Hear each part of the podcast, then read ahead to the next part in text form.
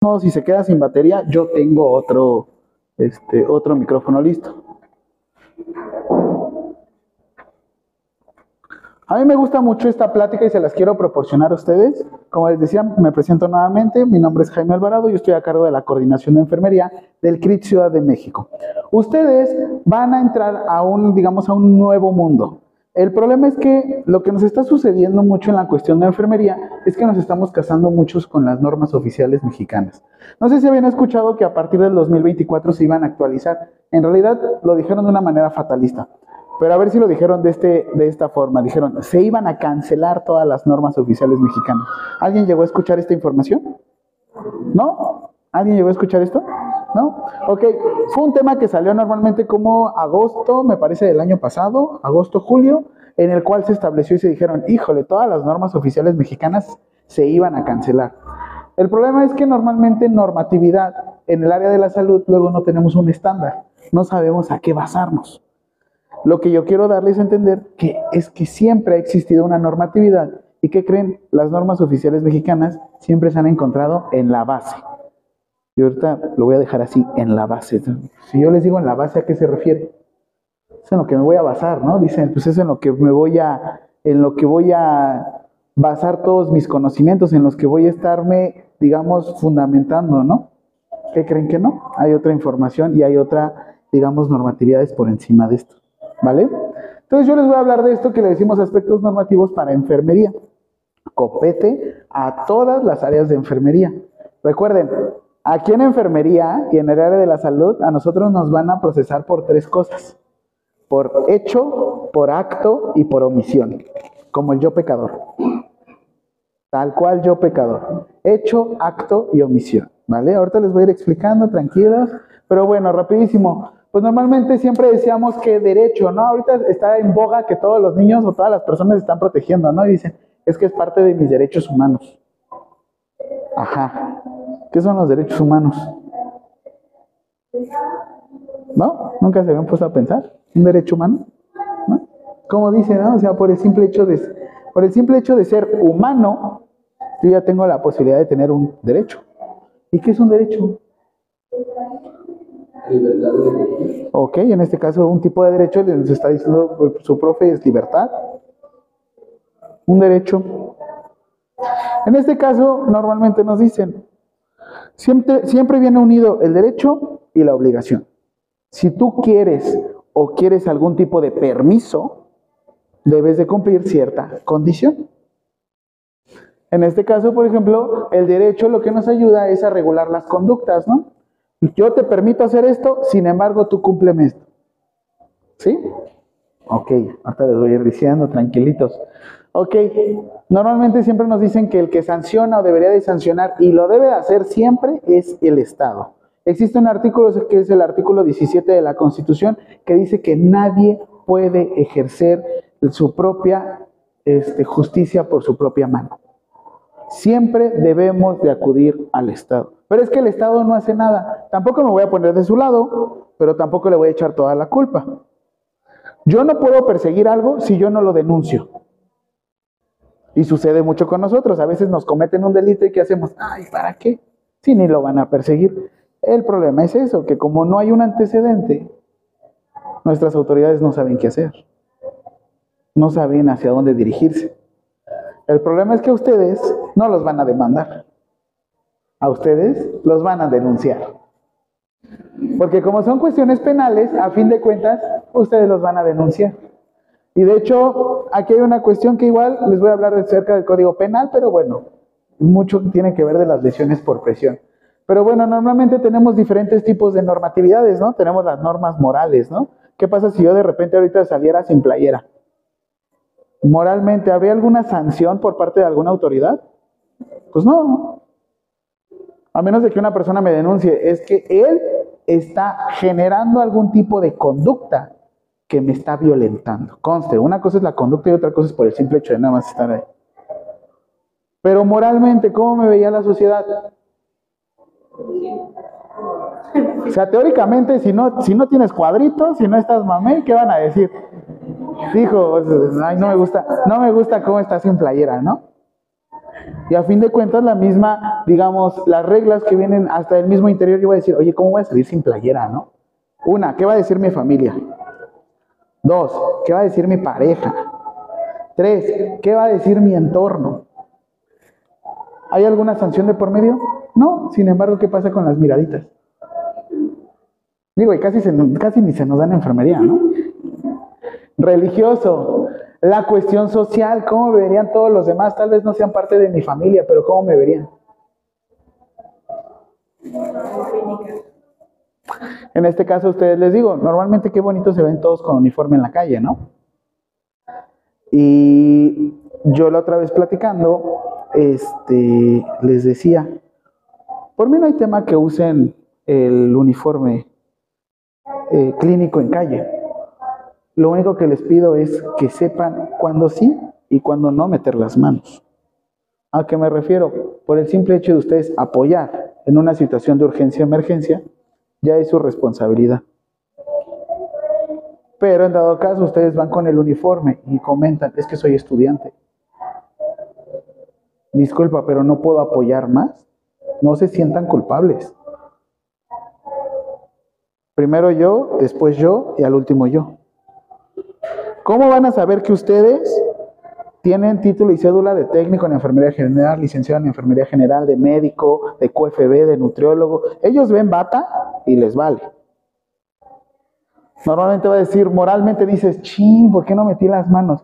Porque no tienes título y cédula. Porque hasta les voy a ser sincero, no me sentía con la capacidad. Y está bien, ¿eh? no se preocupen, es normal. No, pues socialmente todos me dijeron, ay, él lo abandonó. Pues a mí a fin de cuentas no me importa si, la si yo, la sociedad o en dado caso la iglesia me llega a sancionar, no tengo ningún tema. El problema es que aquí sí me lleguen a procesar. Y eso porque se los digo, normalmente que siempre estamos con el uniforme. Si ustedes dicen que soy estudiante, no hay ningún tema. Siempre le decimos, está el máximo beneficio. Pero si en el máximo beneficio yo intento ayudar y lesiono más, eso también es desde dónde inicio y hasta dónde acabo. Ahora, normalmente vamos a decir, y les voy a hablar de algo que se llama orden jerárquico de las normas. Y aquí yo les había dicho, las normas oficiales mexicanas tienen una base, ¿no? Normalmente decimos, no, pues se encuentran en la base. Es la base de todo. El, eh, la pirámide nutricional se hizo una modificación y se le llama actualmente el plato del bien, no del buen, porque si le dices buen comer, ¿qué, dicen muchos? No, es en serio, o sea, una connotación de una palabra nos puede llegar a modificar todo. El buen, ¿qué pasa si cuando digo, ay, es un buen? ¿Qué sucede con, ahora sí que, el, este, ¿cómo le decimos? La jerga popular que le decimos aquí en México, el buen. Comemos mucho, ¿no? El bien comer. ¿Por qué les doy este ejemplo? Se tuvo que modificar porque no sabemos leer las pirámides. ¿Cómo que no sabemos leer las pirámides? No, damos a entender que en la punta es lo más importante.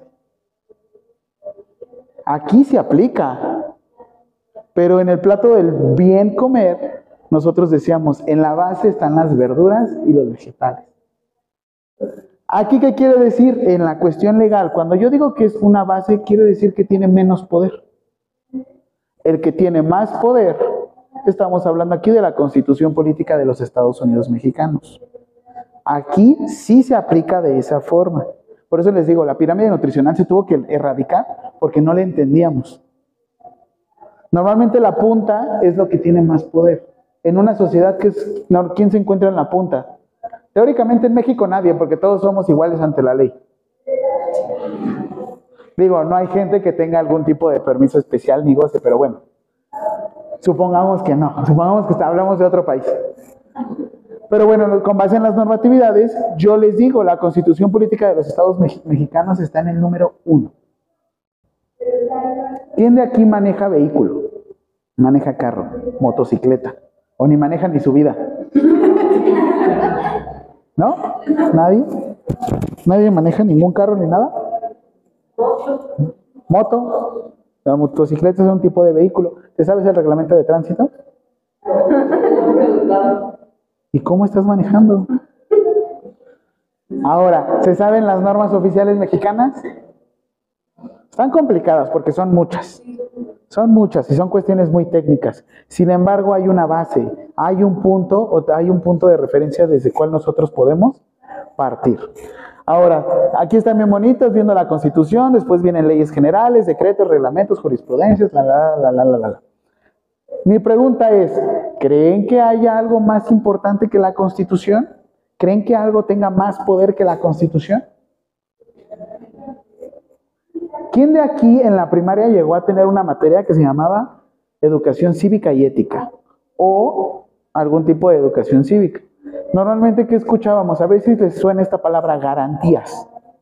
Garantías individuales. ¿Les suena? ¿No? Ah, entonces soy más joven. ¿Qué edad tienes? ¿Como unos 18? Deberías de tener, deberías... En este caso, a ver si tú escuchaste ese concepto, derechos humanos. ¿Sí? Son inherentes a nosotros por el simple hecho de haber nacido. Ahora, ¿hay algo que tenga más poder que la Constitución? Sí, se llaman derechos humanos. ¿Qué quiere decir esto? Normalmente decimos que son conjunto de prerrogativas. ¿Qué quiere decir? Por el simple hecho de haber nacido es lo que nos da de identidad de ser humanos. Por el simple hecho de ser, o perdón que use esta palabra, sin embargo la voy a expresar. Por el simple hecho de ser o parecer humanos, yo cuento con, esta, con estos derechos humanos. El simple hecho de ser o parecer humano. Mi pregunta para ustedes, ¿mamá, papá es una familia? Ok, mamá, papá e hijos, ¿es familia? Ok, mamá e hijos, ¿es familia? Papá e hijos, ¿es familia? Dos hermanos, ¿es familia? Dos papás del mismo género, ¿es familia? Dos mamás del mismo género, ¿es familia? Ok, en este caso, ustedes y su perrijo, gatijo, ¿son familia? No.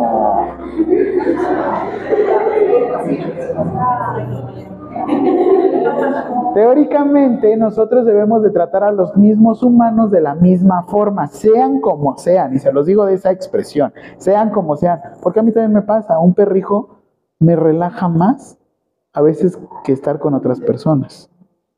Sin embargo, ustedes le dan la dignidad a su, perdón que lo diga de esta forma, a su mascota. Es que es perrijo, sí, está bien. Es perrijo. Sin embargo, ustedes le están dando la dignidad. Si ese perrijo cambiara de familia, no tendría la misma dignidad. Caso contrario con un humano, si ese humano cambiara a otra familia, se supone que tendríamos que darle la misma dignidad. Obviamente, sabemos en, la práctica que todo es diferente. Pero así es como se sustenta esto. Y normalmente nos dicen, estos son tratados internacionales. ¿Qué quiere decir? Por el simple hecho de existir los debemos de seguir todos. ¿Qué derecho humano vamos a seguir en la enfermería? ¿Derecho a la vida? Oh, muy bien. ¿Derecho humano a la vida? ¿Sí? ¿Y si se les muere? Ya fallaron, ¿no? ¿Derecho a la salud? ¿Y si se les enferma? Ya fallaron, ¿no? Conste, se llama diferente, no se llama derecho a la salud, se llama derecho a la protección de la salud. Créanme, ustedes como enfermeros se van a sustentar en cuatro acciones eh, principales. Sí van a estar haciendo cuestiones asistenciales, clínicas, lo de siempre. Sí van a estar haciendo cuestiones de administrativos, jefes. Sí van a estar haciendo cuestiones de investigación. Pero también van a hacer una cuestión que es la docencia. Y docencia no me refiero a yo estar aquí enfrente de ustedes y estarles explicando y poner una presentación.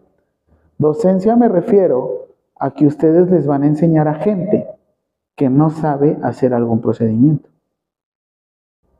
Y no me refiero que no saben por su capacidad intelectual o capacidad cognitiva. Me refiero porque no están en el área. Imagínense, ustedes van a enseñar a hacer una curación de heridas a una persona. No está acostumbrado. Y ustedes salen al quite. Y la persona te va a decir, es que yo soy doctor en matemáticas. ¿Creen que tenga alguna discapacidad cognitiva si tiene un doctorado? Por así decirlo, teóricamente no. Sin embargo, no sabe nada del tema y es algo que ustedes van a dar, y por el simple hecho de dar docencia, están dando el derecho a la protección de la salud. Sí, porque normalmente dicen, ah, sí, yo voy a inyectar pompis y a eso me voy a dedicar. Está bien, no hay tema. Sin embargo, te recuerdo que no nada más a ti te van a pagar por apretar la tuerca. A ti te van a pagar por saber qué tuerca vas a apretar, cuánto vas a cargar, cómo lo debes de cargar, revisar fecha de caducidad, revisar hasta la persona correcta y que sea realmente el medicamento adecuado. Si tú crees que nada más vas a llegar, ah, yo nada más limpio y hago, entonces no estás viendo bien el sentido o el estricto sentido de tu carrera y el enfoque que estás haciendo. De vocación no se vive, ¿eh? también eso. Sí, porque eso también si les digo, ay, no, yo no cobro por hacer esto, ustedes no, yo sí. Porque de vocación no se vive. Pero para que realmente puedan cobrar por las cosas, susténtenlas bien, trabajen bien, conozcan los derechos de las personas. No puede ser que tu norma oficial mexicana te dijo, yo te voy a entregar a mi paciente, sea como sea, canalizado. Sí, pero ya cuidados paliativos. Por derecho humano, déjalo morir bien. Si ya está su familia alrededor, habla con ellos, explícale. Tampoco vais a llegar y decirle, ah, ya se está muriendo. Digo, ¿qué van a sentir ustedes si les dicen así? También en todo momento, antes de ser pacientes, son humanos. Ustedes antes de ser enfermeros son, nada les da más poder. Sin embargo, ustedes saben un poco más, un poco, ligeramente.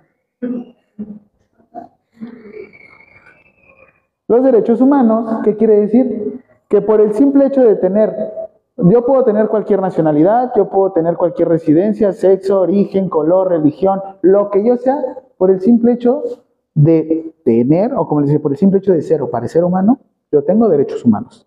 ¿Y qué creen? Si ustedes llegan a violar algún tipo de esto y lo buscan en código penal, pueden generar algo que se llama discriminación. Y cuidado con eso que nos pasa en enfermería. Yo tengo una plática que se llama etiquetas patológicas. Y etiquetas patológicas me refiero a que si tú, tú puedes llegar a discriminar a una persona por el simple hecho de su patología. ¿Cómo? ¿Quién le encanta decir el diabético? Por el simple hecho de referirme de esa forma y yo escribirlo, me pueden llegar a denunciar porque yo estoy discriminando, ya te estoy etiquetando. Y entonces, ¿cómo se dice persona con diabetes? ¿Suena igual? ¿Sienten diferente? Digo, ¿qué pasaría si yo les dijera a ustedes, los no conocedores? Personas que van a reprobar. Ah, no, no es cierto. No, en este caso, no es lo mismo que les dijera reprobados. A probable persona que no estudie puede reprobar, ¿no? Y sí, ahorita nos ha pasado mucho de esto. ¿Ustedes cómo se van a poder proteger siempre en enfermería? Lo que no se escribe, no se hizo. Lo que no se escribe, no se hizo. Pero yo di una plática, sí, pero quien no se anotó, no la recibió. En este caso hay una cosa que le dice positiva ficta, negativa ficta, pero bueno, en este caso por eso a mí me gusta grabar todo esto. Les voy a ser sincero, yo mismo me retroalimento, me vuelvo a escuchar y digo, ay Dios mío, no lo expliqué bien o no me di a entender bien. Porque también el que no está dispuesto a escuchar retroalimentación no puede avanzar. Lo que no se mide no se puede mejorar.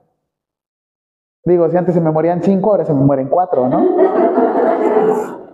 O sea, a fin de cuentas dices, bueno, creo que voy mejorando. Ah. Pero bueno, todo esto quiere decir que los derechos humanos son inalienables. Alien. ¿Qué es un alien? Algo que está fuera de nuestro territorio, algo que está fuera del país. ¿Qué quiere decir inalienable? Que no se puede quitar nunca. Siempre los vamos a tener. Ah, yo quiero que me quites el derecho a la vida. No. Lo siento. Y sucede. ¿Por qué? Porque normalmente está la eutanasia, ¿no? Caso contrario y caso que les va a llegar a suceder y tengan mucho cuidado con esto cuando van a hacer un servicio a casa de cuidado. No seas malito pasar este medicamento y está cargado en la jeringa. ¿Creen que el familiar va a decir, sí, yo lo cargué, yo le dije, yo comenté? Recuerden, yo hago, yo preparo, yo administro. Tengan mucho cuidado porque los familiares son tremendos, ¿eh? Se los prometo. O sea, una cosa es Y aquí en la enfermería yo les dije hecho, acto y omisión. Te los explico rapidísimo con una frase. A mí me van a procesar por tanto peca el que mata a la vaca, como el que le agarra la pata, como el que vio y no hizo nada. A ustedes, por el simple hecho de omisión, ¿vieron? ¿No hicieron nada? También los van a llegar a procesar. ¿Pero por qué? Porque les va otra frase, y esta sí me pega. El desconocimiento de la ley no te exime del cumplimiento de la misma. ¿Qué quiere decir? Que aunque no lo conozcas, no quiere decir que no lo sigas. No es que yo no sabía. No es lo mismo llegar con el juez y decirle, ay, no, yo no sé. A decirle, sí, lo entiendo, asumo mi responsabilidad, sin embargo yo hice este acto y la anoté. Si tú le dices al juez, yo no sé, porque ahorita están los juicios orales. Así es que creo que se ve, por lo menos en el papel tienes el copy-paste, el autocorrector y buscas en Google y te da chance. No, las audiencias en vivo, en los careos, es lo peor del mundo. Y ver a un familiar en el cual tú tuviste la oportunidad de apoyar y decir él, no pude apoyar porque no sabía. Créeme que es algo que no tiene precio, es esto, ¿eh? la conciencia. Se lo van a llevar y los va a perseguir por el resto de sus días. Y eso créeme que los va a quemar. Pero es que salve a 10. Sí, pero ese uno, tú sabes por qué fue. Y van a encontrar algo que se llama conciencia. Y eso, para que vean, Pepe Grillo es tremendo, ¿eh? Pepe Grillo es tremendo. Pero bueno, todo esto, como les digo, los derechos humanos son igualitarios, intentan hacernos discriminatorios. Y como les digo, ahora regresando, perdón que lo pase tan rápido, pero ahora yo les digo, si yo les hablo de esta forma, es que todos los derechos humanos tenemos algo que se llama derechos civiles y políticos. Normalmente iniciaron los derechos humanos en 1945. ¿Qué pasó en 1945? Una bomba atómica en Hiroshima y Nagasaki, ¿no? Ya vieron la película de Oppenheimer. El final, cuando detonan la bomba. Ay, perdón, alerta de spoiler, disculpen. Pero ahí les va. Ese final, detonan la bomba. ¿Saben el silencio que se sintió en la sala? Yo no viví en esa época, yo no estuve en esa época, pero el ver cómo humanos contra humanos se matan, y no hablamos de uno o dos, hablamos de millones, te quedas. Por eso tuvieron que existir los derechos humanos. Y como les decía, está el derecho a la vida, derecho, a, derecho hasta de poderte proteger. Sin embargo, ustedes, y ahí les va.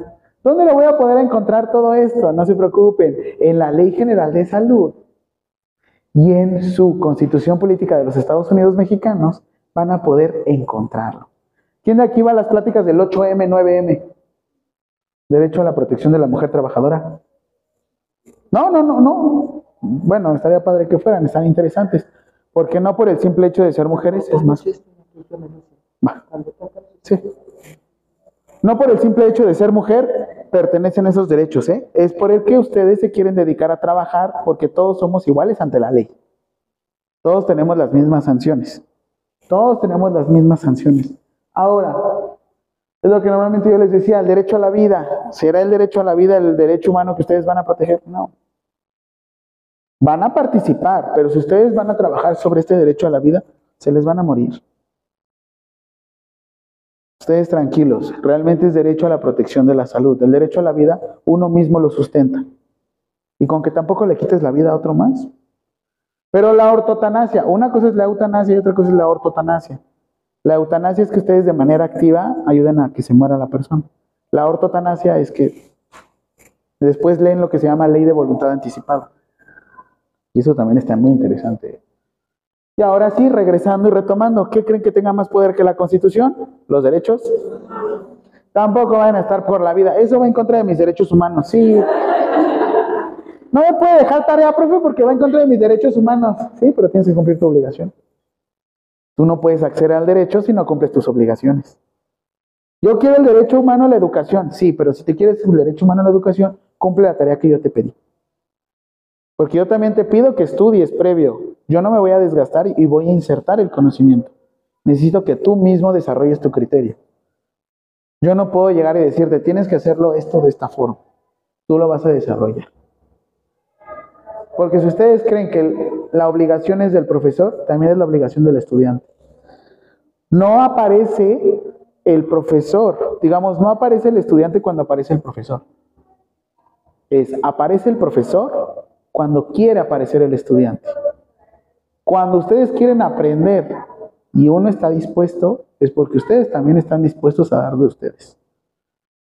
Quédense con eso, porque normalmente es, ah, no, esa es su culpa, ¿eh? Y me sucede a mí también. Pregunta, ¿cuándo se publicó la Constitución? Ah, ahí está. Acá está el metro para que no se les olvide. Metro Constitución de 1917. Oigan, 5 de febrero, por eso descansamos.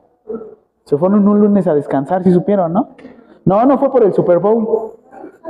El Super Bowl fue una semana después, y eso que ganó Kansas City, les dije. Sufrido, pero bueno.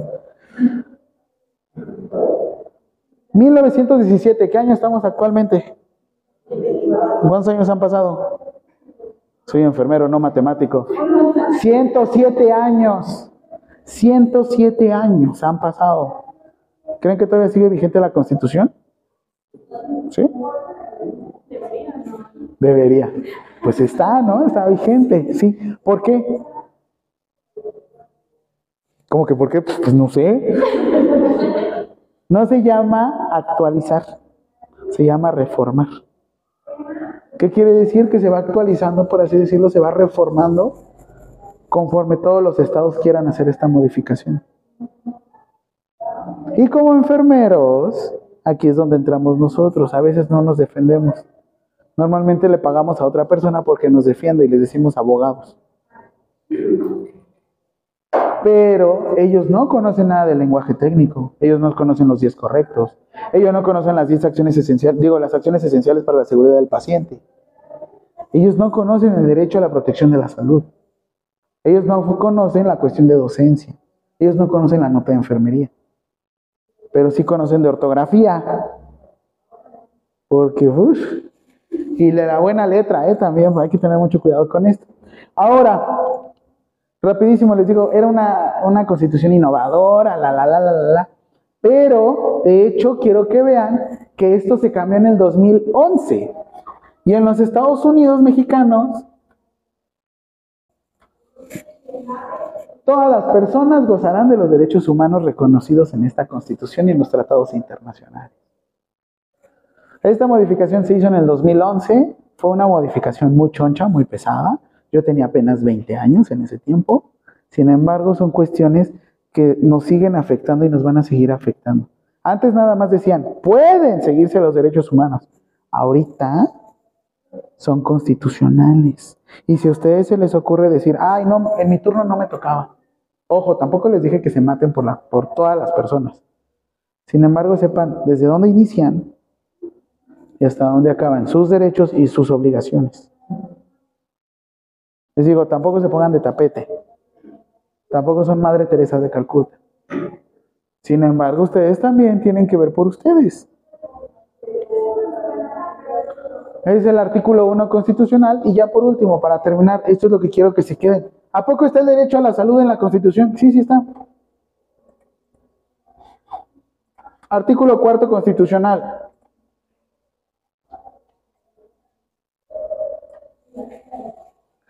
...8M, 9M, normalmente, esta es la consigna que más me encanta. La consigna que más me encanta, que griten, es cuando dicen artículo cuarto constitucional, soy igual hombre y la mujer ante la ley. Y sí, porque de hecho ahí te dice artículo cuarto constitucional, la mujer y el hombre son iguales ante la ley. Y lo que van a buscar es la familia, el bienestar de la familia, el desarrollo de la familia. Como les decía, que son familia. Pero no su perrijo, ¿eh? Por eso tenemos ley para la protección de, ya no se les dice mascotas, se les dice animales de compañía. De hecho, hay un registro actualmente que le dicen ROAR. Registro, ROAR, registro único de animales de, no me acuerdo. Pero empezó a salir el año pasado, por si igual lo quieren investigar. Porque sí, la verdad es que yo también, mi perrijo, es mi vida. Sin embargo, yo conozco los límites de su personalidad, de su dignidad. Digo, qué fácil es, ay, es que lo dormimos, ¿no?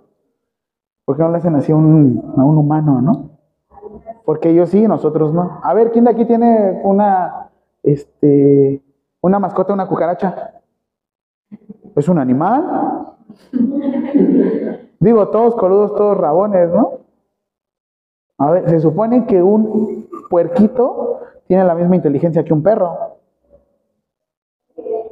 ¿Y por qué uno sí se lo come y el otro no? Hay puerquitos bonitos, chiquititos. Así.